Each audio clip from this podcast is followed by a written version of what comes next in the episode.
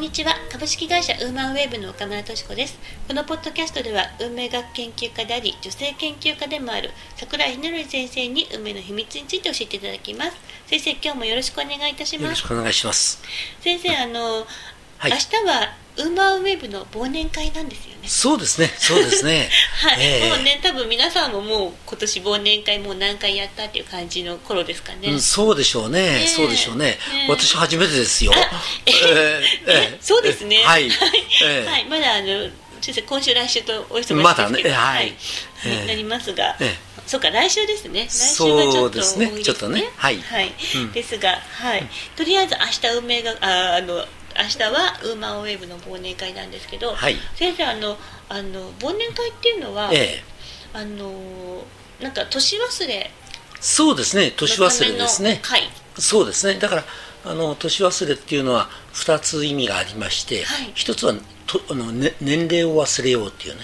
自分の年齢自分の年齢もう年なんか忘れちゃおう。へええあの一つまた年を取るとかねそういうふうに考えない、うん、むしろあのそそそういうこと一つ忘れちゃってでなおかつ今年あのこの年忘れっていうのは年その1年の苦労を忘れるっていうことで、その2つの意味があるわけですね。あそうなんですね、えー、あの今年いろんなことがあったけど、えー、嫌なことも結構あったけど、えー、まあそれも忘れて、ちょっとみんなで飲もうとか。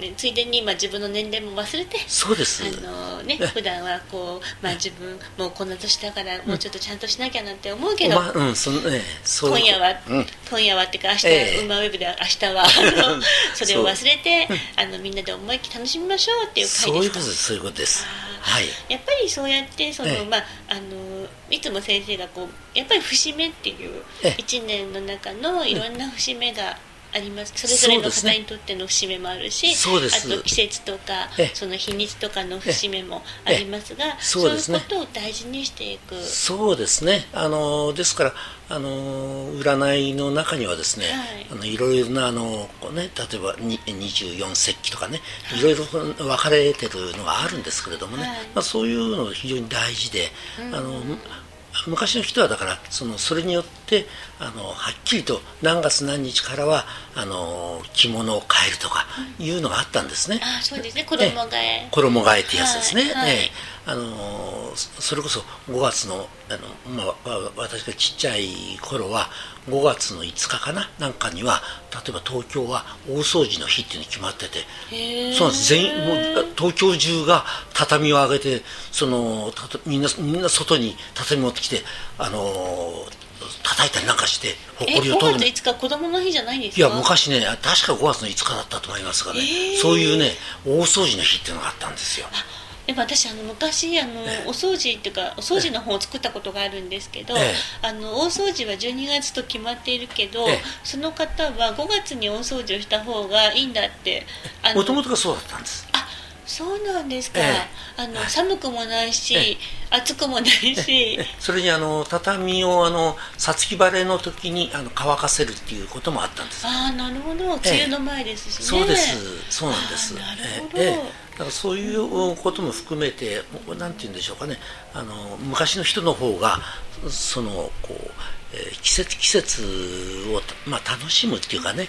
あのうまく過ごしてましたね。あじゃああれもう最近はちょっとまああの不景気でね、えー、あの忘年会もだいぶ減ったとかっていうふうに言いますけど、うんね。えー、あのまあ別に贅沢しなくても、うん、あの仲間内だけでも、えー、とか家族だけでも、あの何かこう年忘れの会を持つってことは、あの運命を開く上でいいことですね。いやとても重要なんですよね。えー、だからあの言い方はおかしいですが他の月のねよく飲み会とかあ何会とかこうあの、えー、癒し会とかねいろいろ言っていますけれども、はい、そういうのをむしろね少し減らしてでもねあのこ季節季節っていうもそういうものを大切にして何か会を持った方がいいですね。そえその方がかえって、ね、メリハリがつきます。ただただの飲み会じゃなくて。そう。ただの飲み会は意味がないじゃないですか ある意味で言えば。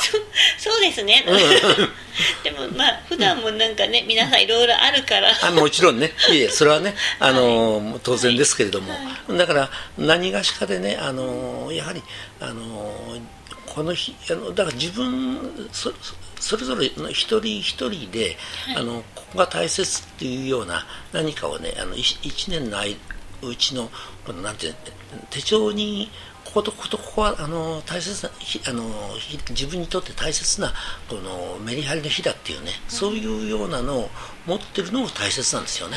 そうですね。あのえっとまあ今ちょうどねもう来年の手帳に変えてる方もたくさんいらっしゃると思うんですが、もう今のうちから、あの年間来年の予定でこの日は。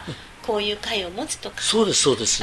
そうです。農家の方っていうのはみんな持ってるわけですよね当然ながら田植えが終わったらとかあるいは、うん、あの秋の収穫が終わったらとかい。う一つのメリハリをちゃんと持ってるわけですね。そうです、ね、我々でも、まあ、それこそサラリーマンでもね、はい、そういうの持ってもいいんじゃないでしょうかね。そうですね、えー、あの梅学研究会でも、えー、あの先生もう来年の予定がほぼもうね決まりつつ、ね、ぎっしり、はいもう発表しているかどうか分かりませんが、はい。あの決まってますので、それをそれをこう手帳に書き込んでいただいてそうですねはい、はい、来年もいい年になるように、あのであのとりあえず明日はあの年を年の苦労を忘れて盛り上がるってことで、そうです。ね。はい、そういうことになります。